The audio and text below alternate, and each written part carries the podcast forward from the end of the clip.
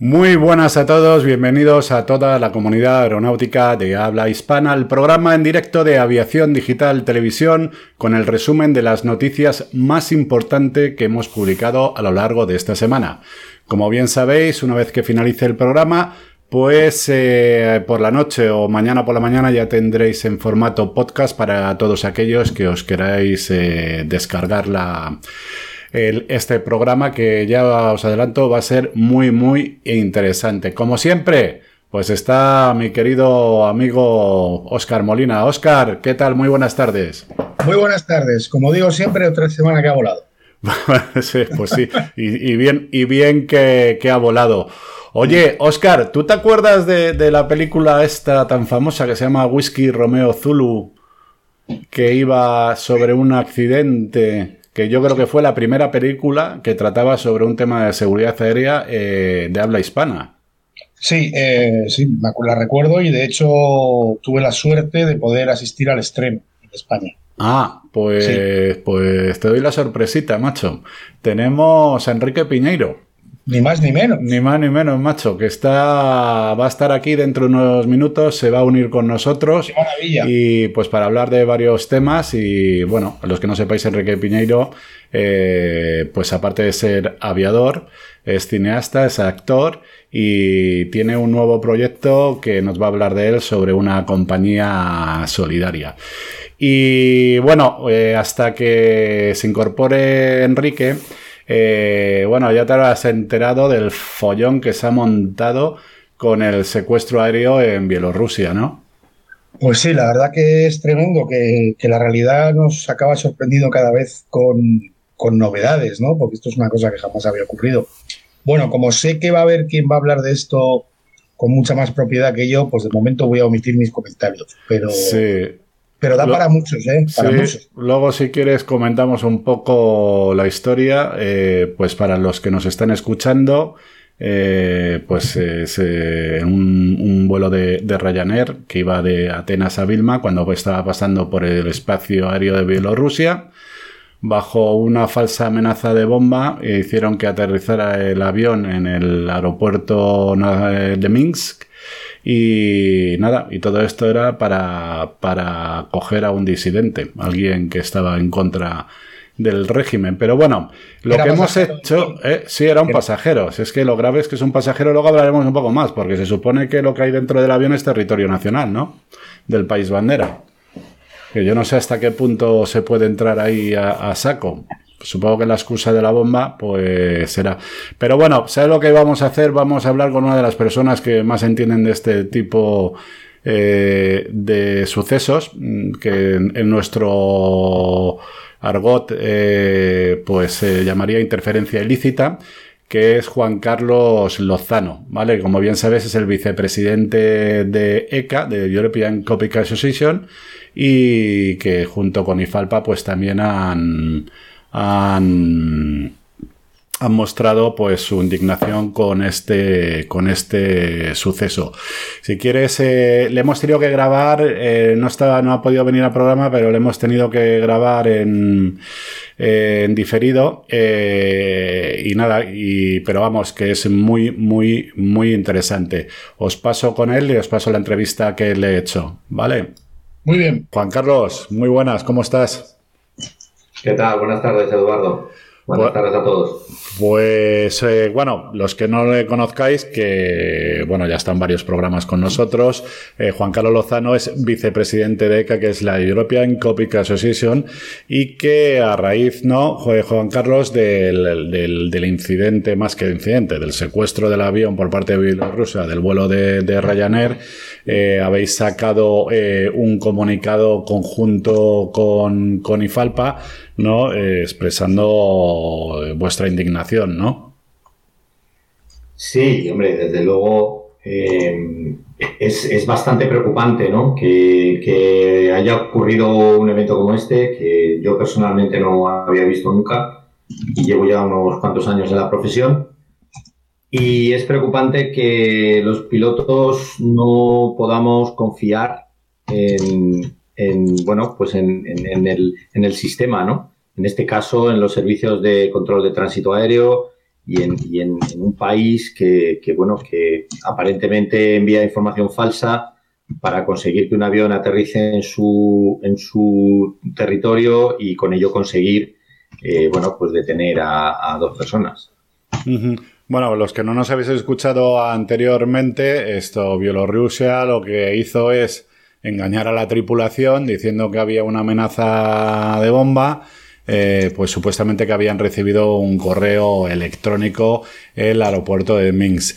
Pero también, si ayer estuve, eh, eh, visteis a Aviación Digital, pudisteis leer en Aviación Digital la noticia que sacamos, el propio proveedor de, servicios ha, ha negado ha negado que eso fuera así y que el correo, el supuesto correo electrónico llegó justamente después de que se, después de que se desviara al aeropuerto nacional de Minsk.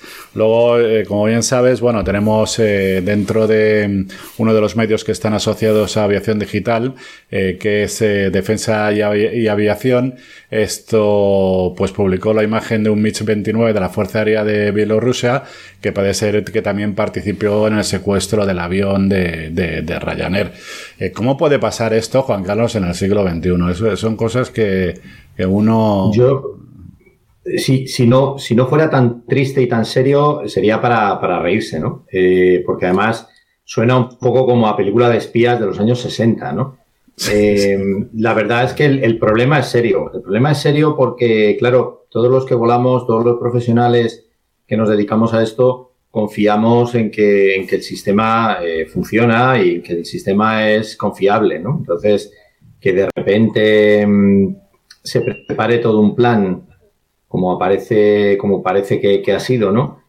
Para convencer a una tripulación de que tiene un problema grave a bordo, eh, poner en riesgo tanto a la tripulación como al pasaje de ese vuelo, porque evidentemente lo que se genera es una situación de muy alta tensión. Yo intento ponerme en la piel de, esa tripulación, de esos pilotos, y la verdad es que tiene que ser una situación que no quisiera vivir nunca, ¿no?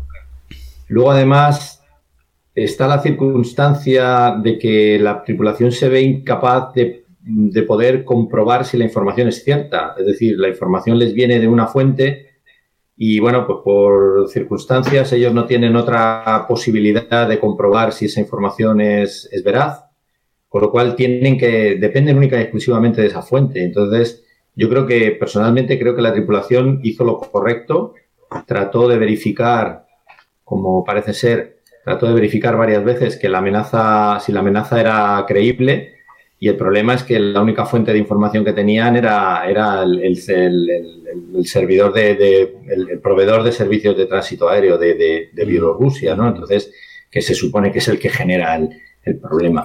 Entonces, bueno, yo creo que la profesión, la, perdón, la, la, tripulación ha actuado de forma, de forma profesional y seria en un evento que ha sido muy, muy lamentable. Oye, Juan Carlos, eh, este evento se categoriza como interferencia ilícita, ¿no? Dentro de lo que es...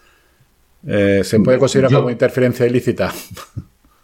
Yo creo, yo creo que sí. Es decir, yo, eh, he leído por ahí algún estudio bastante concienzudo de, por la parte legal y hay varios, hay varios eh, artículos, tanto del convenio de Chicago como del convenio de Tokio, que, al parecer se han vulnerado. Es decir, tú lo que has hecho es, has inducido información falsa, supuestamente falsa, a una tripulación para llevar a un avión al suelo, eh, mediante algún tipo de coacción, ¿no? Entonces, yo creo que sí podría categorizarse como una interferencia ilícita, porque en realidad lo que has hecho ha sido desviar un avión y, además con, una intención bastante mala. Es decir, no se hacía para salvar vidas, sino más bien para, para, coger y llevarse a la trena, ¿no? Como digo yo, a un opositor. Eso es. Eh, que, me parece increíble.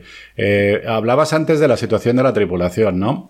Eh, yo, bueno, dentro de los protocolos de, que, tenemos en las compañías, mm, no vamos a especificar mucho por razones obvias. Eh, pero sí que es importante, ¿no? Cuando te avisan de una bomba, hay un procedimiento específico, ¿eh? sobre todo porque está muy vinculado con el tema de la presión, eh, la presión barométrica, Eh, todo esto complica mucho la operación, ¿no, Juan Carlos? O sea, es que aquí parece que esto simplemente es un simple incidente de que han cogido los bielorrusos, han, cortado una milonga, pero no, aquí se ha puesto en riesgo la seguridad de un vuelo y que requiere y que, como bien dices tú, que gracias al adiestramiento que recibimos las tripulaciones, hasta tenemos protocolos para este tipo de para este tipo de, de, situaciones, ¿no? Eh, en este sentido, parece que la respuesta de Europa eh, ha sido contundente. Eh, se han prohibido los sobrevuelos sobre eh, aquí se ha puesto, yo creo que es de las pocas veces que he visto yo que se ha puesto todo el mundo de acuerdo, ¿no? En la condena, no solo la condena, sino también en la, en, la, en las medidas que se van a tomar, ¿no? Que afecta, vamos, a Bielorrusia le afecta por todos lados. Ya no solo es una cuestión de sanciones económicas, sino que también eh, las sanciones que, va a haber, o sea, las restricciones que van a tener para poder moverse por Europa. De hecho, uno de los vuelos que venía para Barcelona, sabes que se tuvo que dar la, la vuelta porque ya se aplicaba esta restricción, ¿no? Sí, ha, ha habido varios casos de, la, de vuelos de la compañía Belavia que que se estaban dirigiendo a sus destinos y, se quedaron orbitando, se quedaron haciendo esperas en algún punto y al final tuvieron que volver porque, porque no se les autorizaba a continuar. Sí, yo creo que la, yo creo que la reacción de la Unión Europea en los primeros momentos fue de estupor, porque era difícil de creer que algo así podía estar pasando. Y, sin embargo, pues, pues eh, cuando se confirmó, pues realmente la, la, la reacción ha sido unánime, ¿no? Y, nosotros hemos hecho un poco lo mismo, es decir, em, tanto IFALPA como ECA, ECA es el representante de IFALPA en Europa, pero aún así hemos decidido aunar nuestra voz, primero porque queríamos que se oyese en Europa y también porque se oyese en, Montreal, concretamente en la OACI. Creemos que es necesario que la OACI tome medidas eh, en este asunto, es necesario que se abra una investigación. Como tú bien dices, todos los indicios apuntan a que todo esto ha sido un montaje eh, por parte del, Estado de, Bielorrusia, y, pero hay que hacer una investigación, una investigación seria, independiente, y si, bueno, y si de esto se derivan sanciones, se derivan sanciones, pero yo siempre, mi pensamiento siempre ha estado en, en esa tripulación y en esos pasajeros porque, bueno, en primer lugar, eh, es el, que te avisen de que puedes tener una bomba eh, a bordo. Es una situación que además genera muchísima incertidumbre, porque como tú bien dices, el hecho de que te avisen de que tienes una bomba no, no, alivia nada, porque no sabes eso. Eh, no sabes eso, cómo va a funcionar, cuándo puede explotar, cuándo se puede activar. Hay varios modos de activación, como tú has, como tú has comentado eh, yo entiendo que el desvío a Minsk y el aterrizaje, la aproximación y el aterrizaje a Minsk debieron de ser muy, muy tensos. Esa tripulación tenía, estar, tenía que estar viviendo momentos de estrés muy altos. Y luego hay algo que a poca gente se le, se le, se le pasa por la cabeza. Es que luego estuvieron siete horas en el aeropuerto de Minsk con una incertidumbre total. Eh, las autoridades Igualmente, con la excusa de, buscar la bomba, hacen desalojar al pasaje. Eh, entonces, eh, la tripulación no sabe qué va a pasar con ellos. Eh, y después de siete horas, más lo que llevasen de vuelo ya y de actividad, ya por fin se van a, Vilnius, ¿no? Que obviamente estarían deseando ir a Vilnius y yo ahí sí que, vamos, creo que fue la, la, decisión correcta, ¿no? Proceder allí, pero debieron de ser momentos de tensión y esa tripulación seguro que, está teniendo que están teniendo algún tipo de secuela porque ha sido ha sido algo serio algo algo por cierto eh, con respecto a las secuelas, ¿no? Yo no sé qué organización ha sido, ahora mismo no me acuerdo, no sé si habéis sido vosotros precisamente que habéis hecho o han hecho hincapié, ¿no? Eh, instando, ¿no? A Ryanair, ¿no? Que entendiera de que este tipo de situaciones nos pone en, un momento de estrés, ¿no? Y que requiere eh, cierto protocolo, ¿no? Sí, efectivamente. En, contacto con, una asociación que se llama Mayday, que depende de Vereinigung Cockpit, que es la asociación de pilotos eh, alemana, em, consideramos oportuno que se enviase un mensaje a tanto a Ryanair como a la tripulación de que existen una serie de programas de asistencia a tripulaciones que estaban precisamente para estos momentos. Es decir, eh, cuando una tripulación ha vivido un incidente, bien sea de estas características, bien sea un incidente de safety, eh, necesitan apoyo, necesitan ayuda. Y los programas peer-to-peer, que son los que, eh, los que ECA ha incidido mucho y afortunadamente ASA nos está apoyando bastante, muy seriamente con, la, con el programa EPSI, están exactamente para esto, ¿no? Y, no es una cuestión de quién lo paga o quién lo deja de pagar, es una cuestión de que es necesario y, estamos para ayudar, ¿no? Entonces, desde Mayday se envió un, mensaje abierto, porque ha sido imposible contactar con la tripulación, obviamente, eh, para que, bueno, pues para que alguien tomase nota, porque desgraciadamente la posición de, de Ryanair frente a las asociaciones de pilotos, pues es bastante agresiva y evidentemente aquí no estamos hablando de condiciones laborales, ni de sueldos, ni de tiempos de trabajo, de lo que estamos hablando es de personas y de su estado físico y mental. Bueno, eh, Oscar, eh, impresionante. La entrevista dura un poquito más, pero es que tenemos a Enrique Piñero que nos está haciendo el favor y además sé que tiene un compromiso especial hoy y no quiero retrasarlo más, pero os aviso a todos los que nos estéis escuchando que pondremos, podréis ver la entrevista a Juan Carlos Lozano, la, colgaremos para que la podáis ver eh, completamente. Y, nada, y como te estaba diciendo mi querido amigo Oscar, eh, pues tenemos eh, a Enrique Piñeiro, que no sé por qué no le podemos subir aquí arriba, le tengo aquí abajo. Eh, Enrique, ¿nos estás escuchando? Perfectamente. primero, muchas gracias, Enrique, por estar con nosotros. Eh, para los que no os conozcáis a, Enrique, eh, es actor, director y productor de cine. Eh, digamos que es activista y piloto de transporte de línea aérea y fue comandante del APA. Del. Fue, pues yo creo que de los primeros cineastas que hicieron una película sobre, sobre un tema vinculado con la con la seguridad aérea que se llama Whisky Romeo Zulu que os recomiendo os recomiendo que la veáis y luego eh, el, eh, vienen mucho por España, y vienen mucho por España por una obra de teatro, que yo creo que tú también, Oscar, la has, visto, que se llama Volar es humano, aterrizar es divino, que suele, suele, nuevamente suele estar en los teatros del canal. Pues nada, Enrique, muy buenas, bienvenido a tu casa, gran amigo de esta casa. Y para, como veo que, sí que te están escuchando por fuera, yo no te estoy escuchando, pero vamos a hacer que Oscar nos haga un poco, un poco de puente. Y la primera pregunta, eh, Enrique, es eh, sobre, para que nos hable sobre la Fundación Solidaire. Em, eso empezó estaba produciendo un documental en Somalia y sobre todo este proceso de intento de democratización. Y ahí vamos, obviamente entramos en Naciones Unidas porque no entraba nadie. Y cuando era un 737 y cuando veo que estamos ya por llegar, ya descendió a todos 3.000 pies, veo que se va como 10, 15, 20 millas mar adentro. Y, y,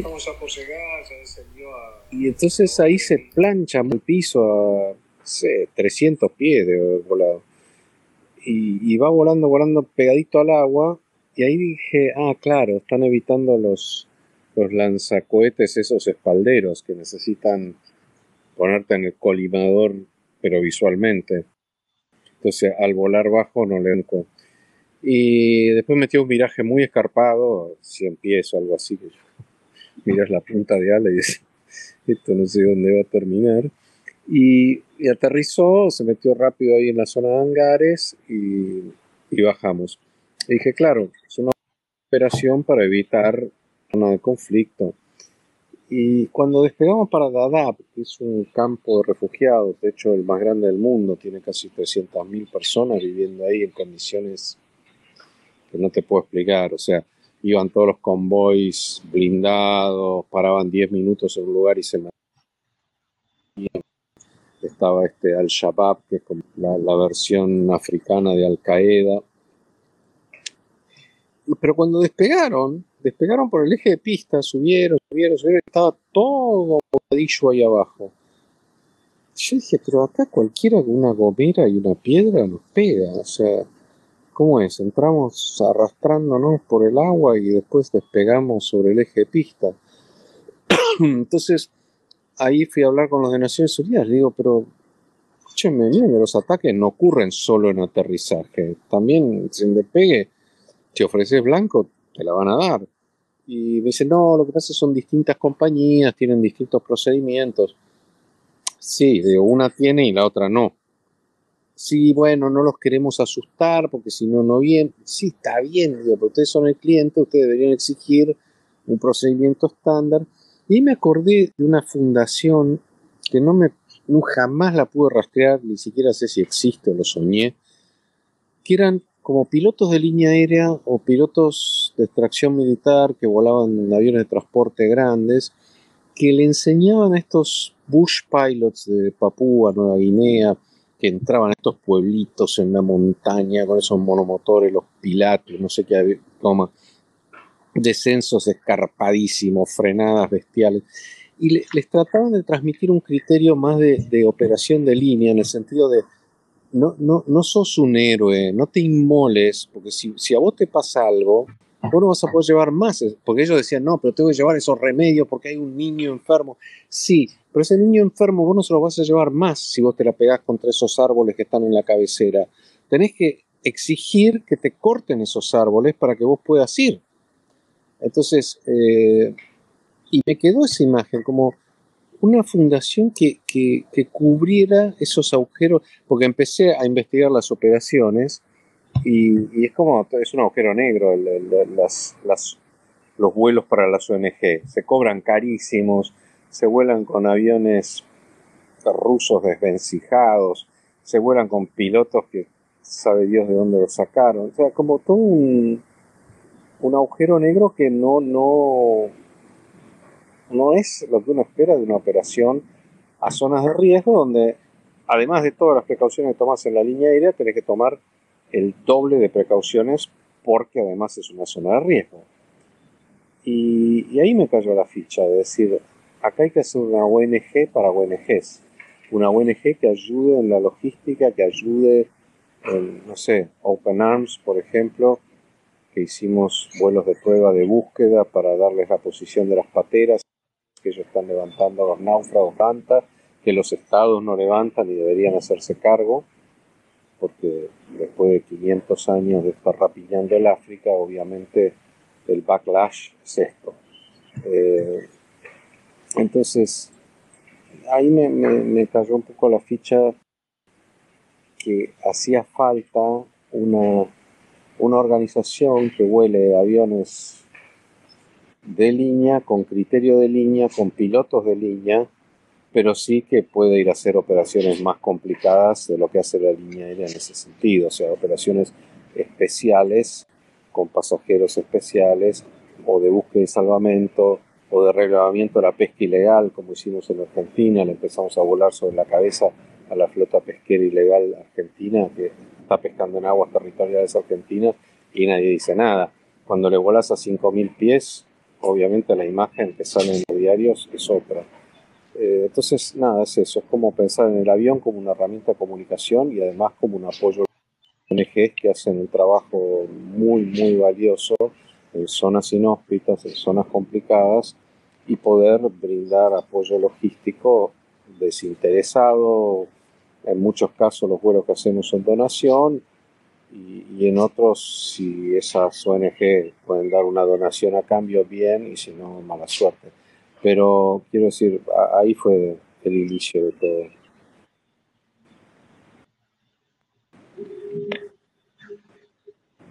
Sí, eh, es que, ¿sabéis lo que me pasa que como eh, lo estoy escuchando por el otro lado porque no me está entrando el audio Enrique, pero sí que veo que está entrando en las redes, entonces tengo cierto, cierto retraso. Perdóname, Enrique. Eh, sobre la polémica con el gobierno argentino, porque creo que ha rechazado ¿no? vuestra ayuda. Formalmente no rechazaron la oferta. La oferta que hicimos fue ah, ofrecer hacer toda la logística de traslado de material. Eh, sanitario, o sea, las vacunas. Y, y entonces eh, le escribimos una carta al Ministerio de Relaciones Exteriores y primero en, el mayo del 2020 con, la, con el tema de la repatriación de los argentinos que habían quedado colgados afuera. Después, ahora el primero de abril, le escribimos que si querían nosotros podíamos traer, ocuparnos de liberar esos fondos para que se usaran en atención de pacientes, porque la verdad que está colapsado. Ayer tuvimos 41 mil casos nuevos, o sea, estamos con un número de casos diarios nuevos más alto de Estados Unidos. Es realmente dramática la situación, es de colapso. Eh, y, pensamos que en eso podíamos ayudarlos a liberar fondos y hacer nosotros los traslados a modo de donación, 100% donación, y no un vuelo, sino los que hicieran falta. Y Cancillería, el Ministerio de Relaciones Exteriores no contestó. Y entonces, un mes y medio después de haber escrito, vamos al Ministerio de Salud que contestó rápidamente y muy amablemente agradeciendo y valorando la iniciativa, diciéndole que se iban a aspirar al área técnica para su implementación. De ahí a que lo vayan a hacer, no lo sé, pero al menos respuesta tuvimos en ese sentido. Pero es algo que ya hicimos con la India, con Open Arms, porque con Open Arms tenemos una cada vez más cerrada. Nosotros hemos hecho vuelos de prueba para búsqueda, eh, para que ellos puedan rescatar a los náufragos de las pateras. me parece que es uno de los dramas que, digamos, que involucra estos temas de derechos humanos, de al naufragio que mandan todas las organizaciones internacionales y todos los tratados de derechos humanos y que ahora los estados están amablemente girando la cabeza para otro lado y no se hacen cargo. Entonces, cuando una organización como Open Arms se hace cargo, obviamente eh, es como la,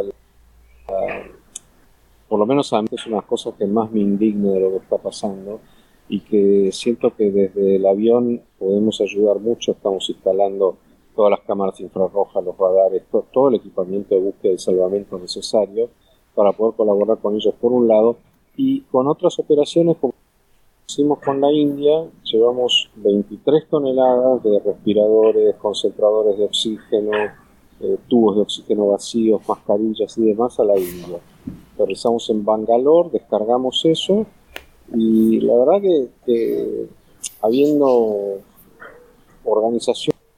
organizaciones como Open Arms que logran con eh, gran parte de esas donaciones y tunelizarlas y nosotros proveer la logística, empieza a ser una asociación muy interesante. De hecho, estamos comprando un barco ahora para que tengan además tercer barco, eh, cederlo en comodato.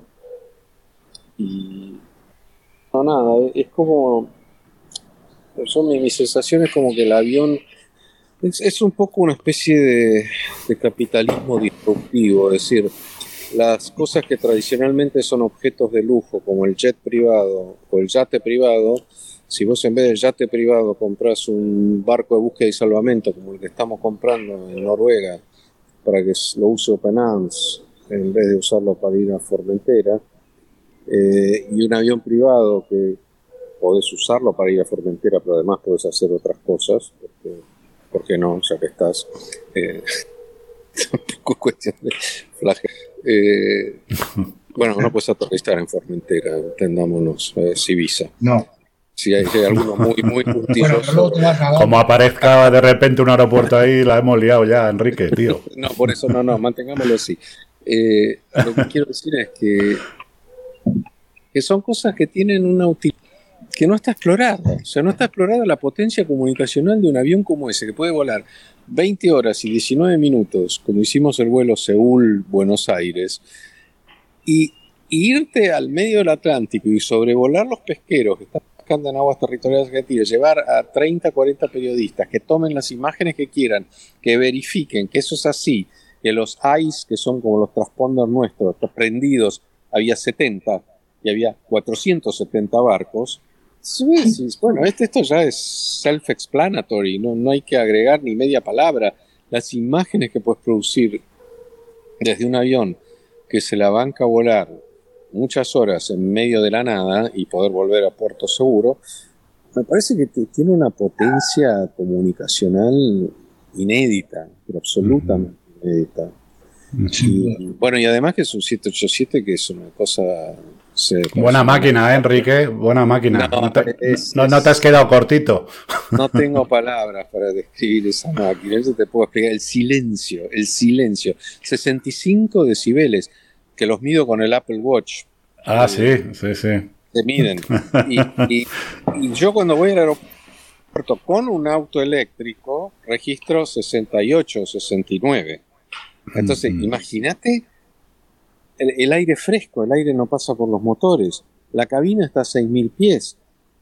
no te cansás. Y con el CPDLC, que ya no hablas más con Mumbai Radio, que te quedaba la cabeza explotada, que por otra parte vos decís, pero ¿cómo puede ser que yo esté haciendo esto y atrás hay pasajeros que están hablando por teléfono o por FaceTime porque hay wifi en el avión con la tía que vive en Sydney, crystal clear, y yo estoy acá desesperado tratando de entender qué dice Mumbai Radio que son caóticas. De la misma manera que vos decís, hay, cosas que pasan en el avión que no entiendo. Cada vez que decimos, che, ¿cuánto falta para llegar? Y empezamos, a ver, son las 11.38 UTC, poné la página de Progress. Llegamos a las 14.22. 38 menos 22 son 2 horas 40. Eh, no, para ver, no, sí, no sé. Y decís, espera, espera un segundo, me voy atrás a la cabina de pasajeros, moving map, y ahí dice, falta una hora 11, listo me vuelvo. O sea, el niño que le pregunta a la madre cuánto falta, la madre contesta enseguida, una hora once. Nosotros en la cabina estamos ahí haciendo cuentas con la calculadora, es, ridículo. Hay cosas, bueno, e, esas paradojas son muy graciosas. Pero en definitiva es una máquina que no, se puede creer. O sea, a pesar que yo vengo del 737-200, o sea, sí, sí. Es como el que llevaba yo antes, el BAE 146. Cada vez, que teníamos que hacer una aproximación en EDB se nos ponía los pelos de punta, tú. Ahora te digo. Iba a decir una barbaridad. Iba a decir una barbaridad. O cuando nos desviábamos y no teníamos idea, si estábamos cruzando la aerovía contraria, 30, 30 grados por derecha. Sí, sí. ¿Dónde estoy después de Mira, mira que nos enseñaron bien a interceptar radiales y todo eso y deseada cabeza, deseada cabeza 30 y eso. ¿Y tú con la cola de la aguja o qué? Sí, sí. Oye, pues nada, eh, como habéis visto, ahora puedo escuchar a Enrique, pero no le veo, eh, ya he descubierto lo que es, es un problema de cobertura, porque nos está dando aquí la señal y lo que hace es optimizar pues, pues todo, lo, todo lo que puede. Esto, Enrique, sobre... ¿Te has podido leer el dictamen de la Comisión de Investigación del Parlamento Español? Bueno, son 163 páginas, digamos que fui al hueso derecho, ¿no? Sí, pero, a las conclusiones, entiendo. Sí, el filete del pescado. Ahí va. Eh, mira, yo creo que lo importante es entender siempre que es una falla de sistema. Siempre, siempre, siempre, siempre. Por menor que sea el accidente, es una falla de sistema. Y me parece que en eso está bien reflejado. Eh, yo me acuerdo cuando me ayudaron a conseguir el iPad 2 en Madrid, este, que fui en, ocasión de una charla en, la Cámara de Diputados. Sí, que estuvimos juntos además porque lo organizaba por el Colegio de Pilotos, eh, todo el tema, sí, sí. Y, el recorrido Gopa por los iPads también me acuerdo. Eh, bueno, yo también me lo acuerdo siempre. Yo soy un chico Boeing y un chico Apple. Ya, ya, ya, ya. Eso es innegociable. Eh, estoy todo bien con cualquier avión. No con cualquier computadora ni con cualquier teléfono, pero con cualquier avión estoy todo bien. Eh, em, en, ese debate era si usar las grabaciones del voice recorder para acciones legales o no. Que, Y además había habido un antecedente de una tripulación de Iberia que había estado retenida en África muy malamente. Eh, y me acuerdo que el eje de la discusión pasaba por somos los únicos únicos, únicos, únicos que permitimos en el mundo que se nos grabe todo el tiempo. O sea que estamos dando una ventaja tremenda con respecto al resto de las profesiones, que de hecho lo dije, imagínate si en la Cámara de Diputados grabáramos todo lo que pasa. sí. Sería divertidísimo. España sería bueno, ya es, ya es medio ingobernable, te diré, pero bueno. No, no, no, pero yo vengo de Argentina, perdóname, no, no, no. bueno, bueno, ahí vamos, ahí vamos, querido Enrique. pero le falta mucho, no, no, no, no, tienen que trabajar mucho. todo se andará, todo se andará. Todo se andará, todo se andará. de mi estancia en Madrid tengo otra impresión. Eh, pero, mm. anyhow, el, eh, en esa ocasión que discutíamos eso, eh, parecía como que, el, approach a lo sistémico era algo imposible, porque había mucha gente que estaba como muy cerrada a la banda, que, eso es así, que las leyes, si queremos usarlo, lo usamos. Y en realidad, me acuerdo que fue un poco desafortunada mi frase, que yo dije que en realidad la gente, los jueces son gente rarísima, porque es gente que cree que su opinión es la verdad. Y nosotros estamos tan lejos de... Justo estaba entrando uno de los jueces del Supremo, no sé, no fue el momento más adecuado para decirlo, pero, pero, es la realidad, ellos reconstruyen así, escuchan a uno, otro y dicen, bueno, listo, esto es así, vos te vas a la cárcel, vos te Y, el, pobre ingeniero de Helios estuvo en la cárcel porque dicen que cuando hizo la inspección y presurizó en tierra dejó el switch en manual. O sea, el, no entendimiento de, la brutalidad que significa penalizar el error. Es una aviación, ya lo tenemos tan hecho carne. Yo no me puedo enojar con alguien que comete un error. Así me tire la bandeja con el café caliente y, los dos platos con salsa de tomate en mi camisa blanca impecable. No mm. me puedo enojar porque sé que ese mismo incidente podría haber sido que me tire un papelito encima. Tenía una bandeja en la mano, entonces fue una bandeja. Pero no puedo, no puedo, no me sale ya, no me la creo si me enojo con esa persona. y, eso, créase o no, es un, un, un logro del sistema de educación de la aviación que ojalá, ojalá lo pudiéramos compartir en superficie. Yo cuando hago un show, contrasto muchas de las que hacemos en los aviones contra las que hacemos en tierra. Y la verdad es que decís, hemos aprendido tanto en los aviones de cómo gestionar el error, de cómo gestionar los equipos, de cómo gestionar la comunicación, de cómo ser no proactivos, predictivos, cómo ya ir allá sin ningún complejo, me equivoqué, hice esto, sí, por favor, que no les pase a ustedes, aceptar la corrección del subordinado. No existe eso en, la superficie. O sea, vos tenés un rango jerárquico, te corrige uno de abajo, es como, ¿what? Y acá el copiloto entrado anteayer te dice, che, pusiste mal la velocidad. Como, perdón, sí, ay, gracias. Se acabó. O sea, ¿cuál es el problema? claro que puse mal la velocidad, la voy a volver a poner mal y quiero que me vuelvas a avisar. Mm, no me afecta. Pero vos o sea, lo tenemos naturalizado, pero es, es, es, es otra cultura, ¿eh? es algo que haría de este mundo un lugar mejor y más convivible. Totalmente, totalmente de acuerdo. Y aparte que hay profesiones, eh, porque esto, que comentabas, ¿no, Enrique? De, poner ahí, de grabar las conversaciones que nos salen en off del Parlamento, que, sé, que estoy de acuerdo contigo que sería gracioso o deprimente, depende cómo lo veas.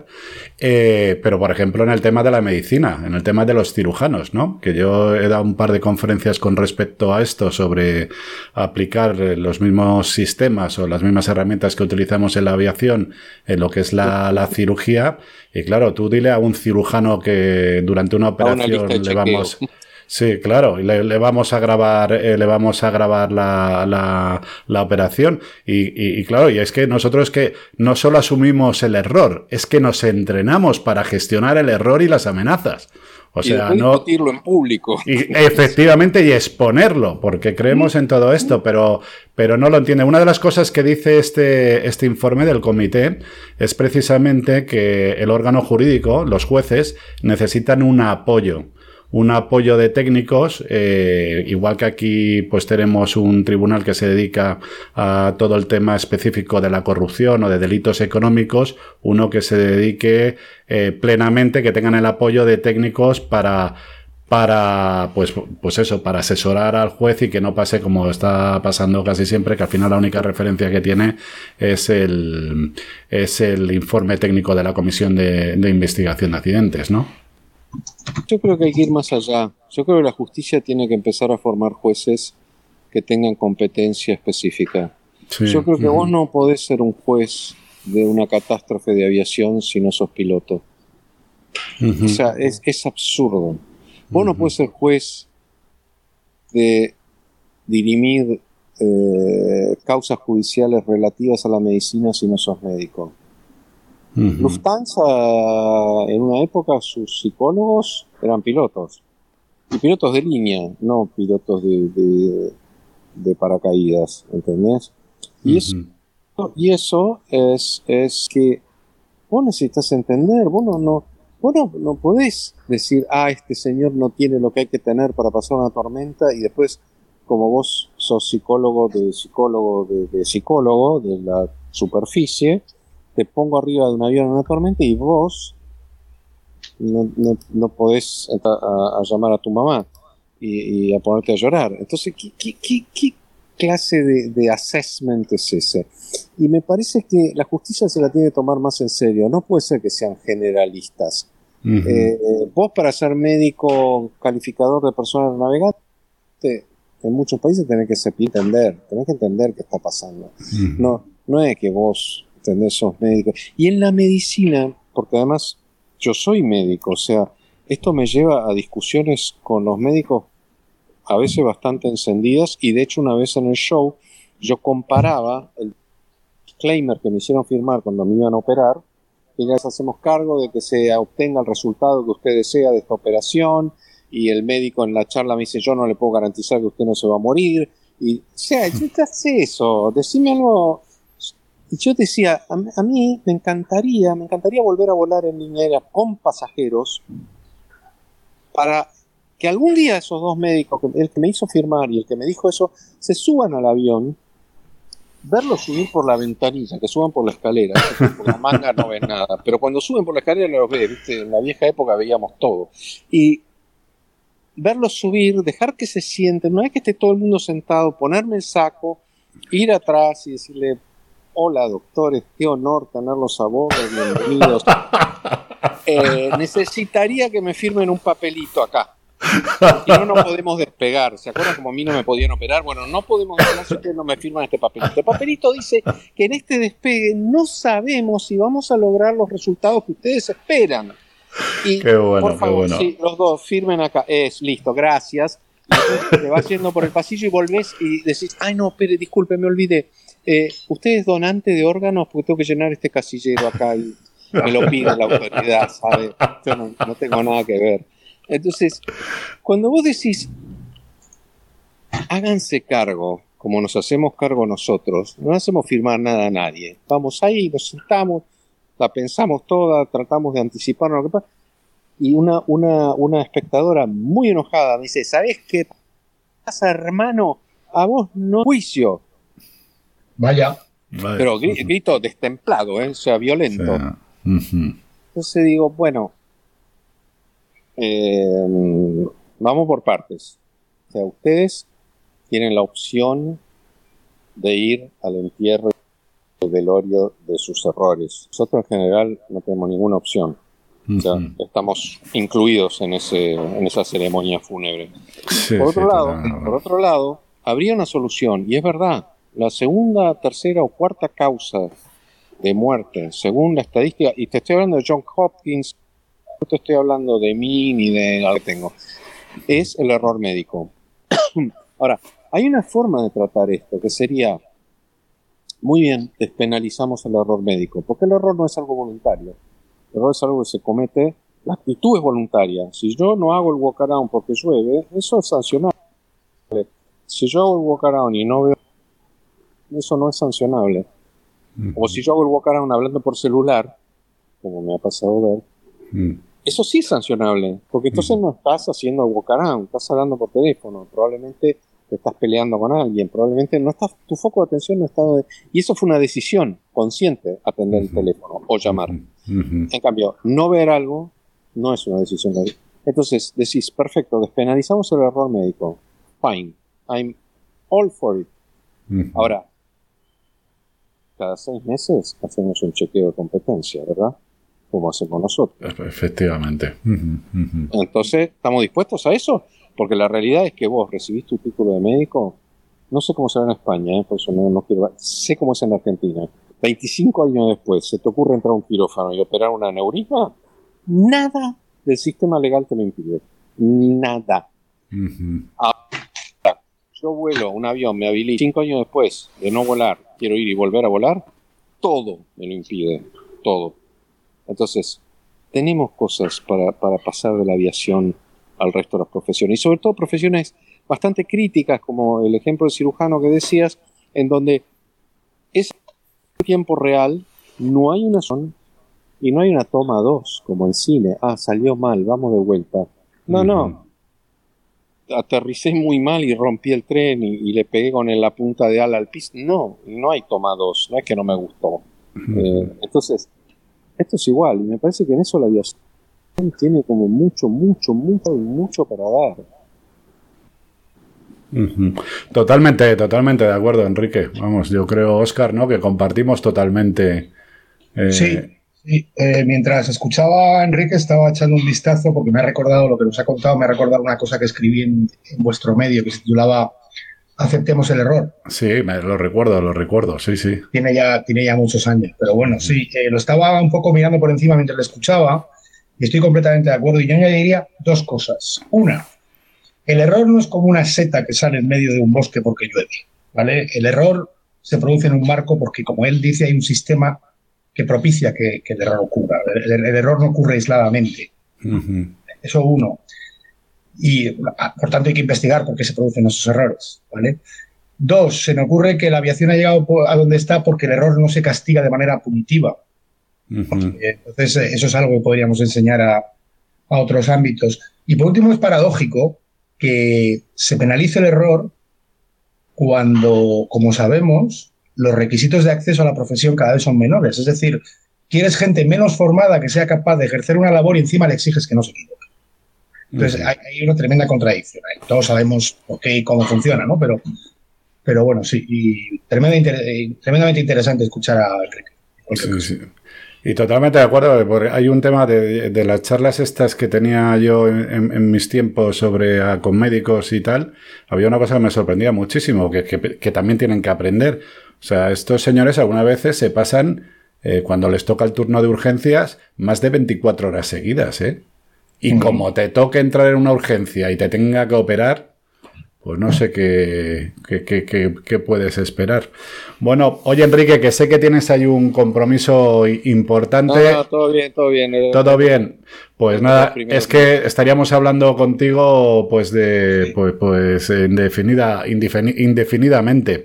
Y, nada, pero eso lo, pues tienes toda la razón. Yo creo que podemos joder, podemos trasladar mucho de nuestro conocimiento cómo hacemos las cosas. Yo me acuerdo cuando comentaba en estas charlas, Enrique, a los médicos que tenían que tener un sistema de reporte y que ese sistema de reporte eh, lo que tenían que hacerlo es que pues eso es una forma de, recoger datos para identificar posibles tendencias no o malas praxis y exponerlo públicamente entonces me se quedaban mirando con una cara diciendo pero qué dices ya, tú estás loco ¿sabes?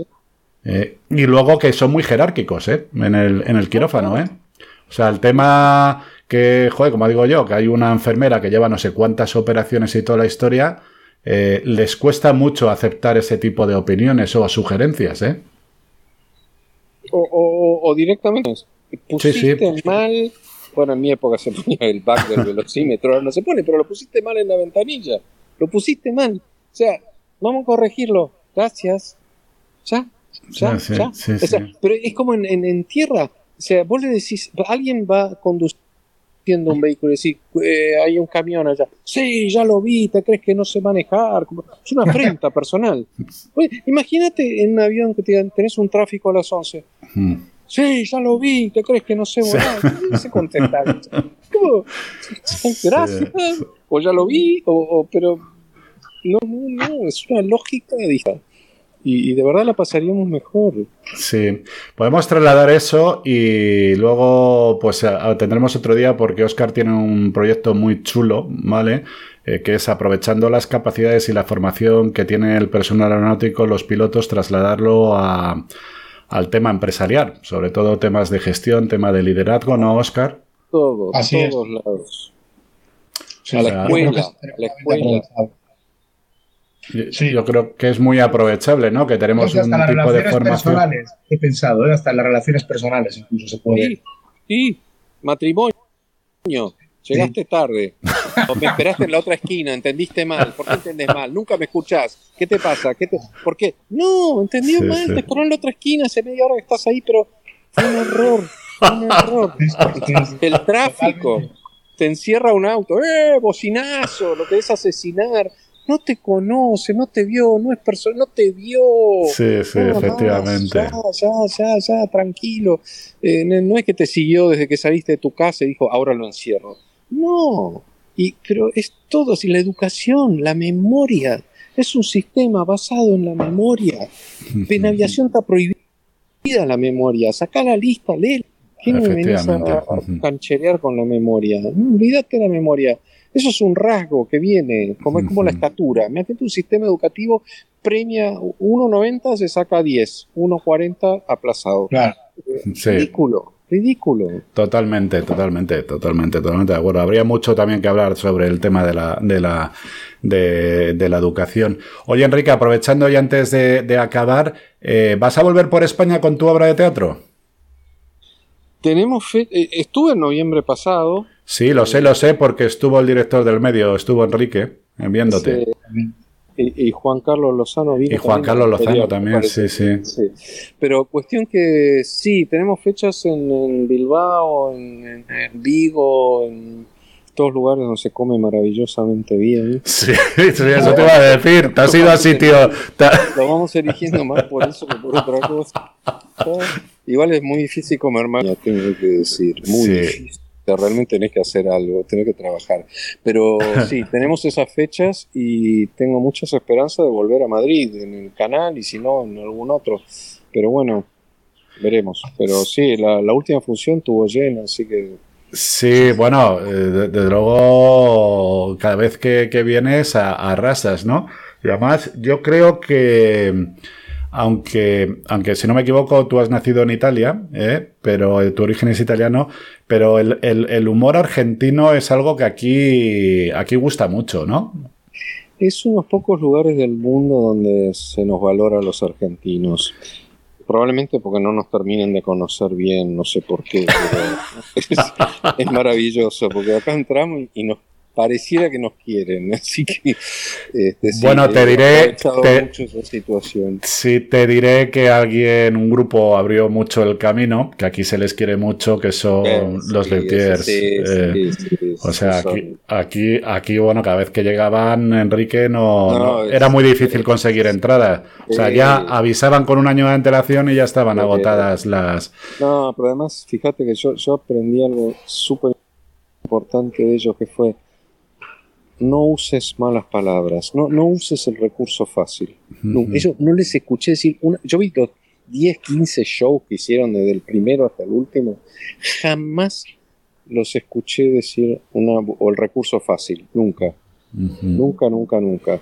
Y eso te obliga a resolver pensando más, tomándote más trabajo. Y es fabuloso esa enseñanza de ellos, más allá de, de todo el repertorio de ellos que es increíble, Pues nada, Enrique, te dejamos ya tranquilo. Oye, muchísimas gracias. Para nosotros, te iba a decir que es un honor, pero bueno, yo creo que con los amigos eh, no hay que hablar de honor. ¿eh? Eh, sobre todo es un tema emocional y de cariño que siempre te tenemos y, esperamos verte, verte pronto para aquí. y luego para cualquier proyecto que tengas, Enrique, ya sabes que esta casa está abierta para ti, para cualquier tema. Y espero verte pronto y oírte pronto. Muchísimas gracias, Enrique. Cuando vuelva vamos a cenar todos y a comer bien. Bien, pero esta vez elijo. Carlos también. Sí, esta vez elijo yo el restaurante. Ah, y por cierto, ¿tienes, ¿tienes 5G ahí? No. No, vale, vale. Un wifi perdido en el medio del Índico que me daba mucho miedo. Venga, un fuerte abrazo, Enrique. Chao, Chao. Un abrazo. Chao, chao. Qué maravilla, Oscar, ¿eh? Sí, la verdad que es que es una de esas personas con las que uno puede tirarse horas hablando porque le, le valen todos los registros. O sea, es, un, es un tío con el que puedes hablar de cualquier cosa y siempre te va a ofrecer una perspectiva interesante. Y luego me llama mucho la atención la, capacidad que tiene de, verlo. No sé si me explico, de verlo. Sí, sí, eh, sí, sí. De, pillarlo a la primera y decir esto es esto, esto se puede extrapolar aquí, esto me recuerda a tal. Es, es, una forma muy gráfica de pensar, de expresarse y bueno, son, dones que tienen algunas personas. Sí, sí, total, totalmente de acuerdo. Yo la, la verdad es que, bueno, lo que ya voy aprendiendo y voy, eh, voy intentando moderar el tiempo porque si no, eh, pero vamos, es para dedicarle horas y horas y horas. Pero bueno, lo bueno es cuando he tenido la suerte, ¿no? De poder comer con él y tener tertulia con él, pues sales encantado, sales encantado con su, con su visión de todas las cosas, no solo del tema del sectorario, sino de la vida, ¿no? Que yo creo que... Es ese hombre renacentista, eh, Leonardo, ¿no? Este hombre que, es capaz de hacer muchas cosas bien. Sí, sí, la verdad es que es un, un, diamante, un diamante en bruto. Oye, ya lo último que vamos a ver, mira, te voy a enseñar una cosa a ver si soy capaz, ¿vale? A ver. Eh, a ver si soy capaz. Has visto este stand, ¿no? Es un stand virtual eh, de, un evento macho que se ha organizado muy importante, ¿vale? Que es el Aerospace and Defense Meetings en el ADM de Sevilla de 2021 y que pues, eh, pues nos, nos, han invitado. Y nos han invitado no solo como colaboradores de, de prensa, eh, sino también hemos moderado dos de las mesas, dos interesantes eh, mesas, una hablando sobre la digitalización del sector industrial y la otra eh, sobre, sobre movilidad urbana, que no te puedes hacer ni idea la que se nos viene encima. O sea, yo... no, no, no, pero lo tengo claro. Además es una cosa que, que va a estar en breve. Está va a estar, va a estar en breve, pero que lo que lo vamos a ver, tú y yo lo vamos a ver, vamos a ver cómo vuelan aquí en las ciudades, eh, lo que llaman ellos UAM, ¿no? Y, además he estado viendo, enseñaron el, no el prototipo, sino ya un, una máquina que vuela de Han, me parece que se llama la empresa, que es china, y es alucinante. ¿eh? Eh, lo bueno para nosotros es que parece ser que va a haber como una especie de transición, ¿vale? Que primero van a ir con pilotos, ¿vale? Y luego ya poco a poco irán con sistemas, con sistemas autónomos. Entonces teníamos ahí, pues, dos de nuestros eh, colaboradores habituales, como son esto Cristina Cotrell, eh, que no sé si la, si la conoces, es comandante de, de, Europa de 787 que llevó una moderación de una mesa sobre tema de digitalización. ¿Sabes? Un tema porque tuvimos que, dar un paso adelante para, para ayudar a la organización y con Jorge Manchón, que también es el que nos lleva toda la parte de drones, la parte de UAV y la parte de movilidad aérea urbana. Deciros a todos los que nos estáis escuchando que ya tenéis en, nuestro canal de YouTube tenéis sus dos, eh, sus dos intervenciones eh, de, estas mesas, muy interesante. Eh, de momento está solo en inglés. Pero, pero bueno, vamos a intentar a ver si podemos subtitularlo en español, porque ya sabéis que precisamente nuestro medio, una de las características que tiene es que es de habla hispana y damos valor a, nuestra lengua para que no domine tanto, digamos, la parte anglosajona, ¿no? Muy bien ¿eh? Hay que, hay que empujar, hay que empujar por, por, todo, por todos los lados. y nada más, eh, Oscar, eh, nada, muchas gracias por estar ahí. Te espero el, el, próximo, el próximo viernes. Que llegará eh, volando. Eh, que llegará volando. Eh, y nada, oye, por cierto, coméntame, macho, te he visto ahí en Facebook, en este impasse que tienes, ¿no? De, de espera, ¿no? Para volver a, volar, igual que estamos todos. Eh, estás ahora con temas de, sistemas eléctricos, ¿no? Montando sistemas eléctricos y cosas de estas, ¿no? Tú lo has visto en LinkedIn. Ah. Sí, ah, bueno, Como, ya sabes, y me imagino que, la gente que me conoce y nos está escuchando también, pues yo perdí mi trabajo como, como capi del 380 y en Emirates debido a la pandemia esta y me he vuelto a España. Y bueno, de momento el, tema laboral para, para nosotros los, los, aviadores no está muy allá. Y nada, pues me ofrecieron trabajar en un taller donde se montan cuadros eléctricos a nivel industrial. Es decir, eh, yo qué decir, los, los, cuadros eléctricos del metro, los, los cuadros de una sala de calderas, cuadros grandes que manejan mucha electricidad. Y ahí estoy pues poniendo cables, montando componentes, aprendiendo sobre los esquemas, barriendo y lo que haga falta. Joder, que aunque estoy aprendiendo muchas cosas. Qué bien, no, no, sobre todo la oportunidad de, aprender, ¿no? Que yo, eso es una de las cosas que más me gusta, ¿no? Y, luego, pues, yo creo que esto es una demostración más, ¿no? Que nos pongan donde nos pongan, eh, damos ahí el, do mayor, ¿no? Por esa formación previa que hemos tenido, que yo supongo que en todo en esta vida, pues, la, vamos aplicando, ¿no? Y en los trabajos, y en los trabajos más. Sí, creo que, creo que sí que vendría bien un poco de, educación en, que en el sentido de que supiéramos lo que, lo que valemos los aviadores, en realidad. La gente muchas veces a lo mejor no tiene una conciencia real de, la cantidad de, de, cualidades que reúne un aviador desde el punto de vista técnico y, ojo, no técnico, cosas de las cuales hasta... Sí, sí, totalmente de acuerdo. Y por supuesto, aprender siempre está bien. Yo tengo, tengo por ahí una foto del móvil que te la voy a mandar.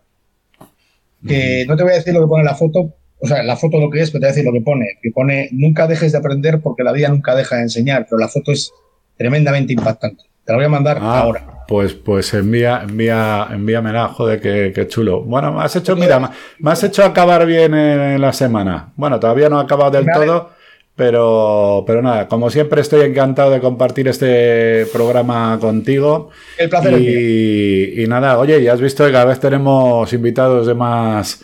Eh, bueno, la verdad es que todos son, desde arriba, de abajo, de, da igual, pero bueno, Enrique Piñero siempre es una persona que, atrae mucho por toda su trayectoria y, joder, médico, actor, cineasta, tío, un 787, tío, para...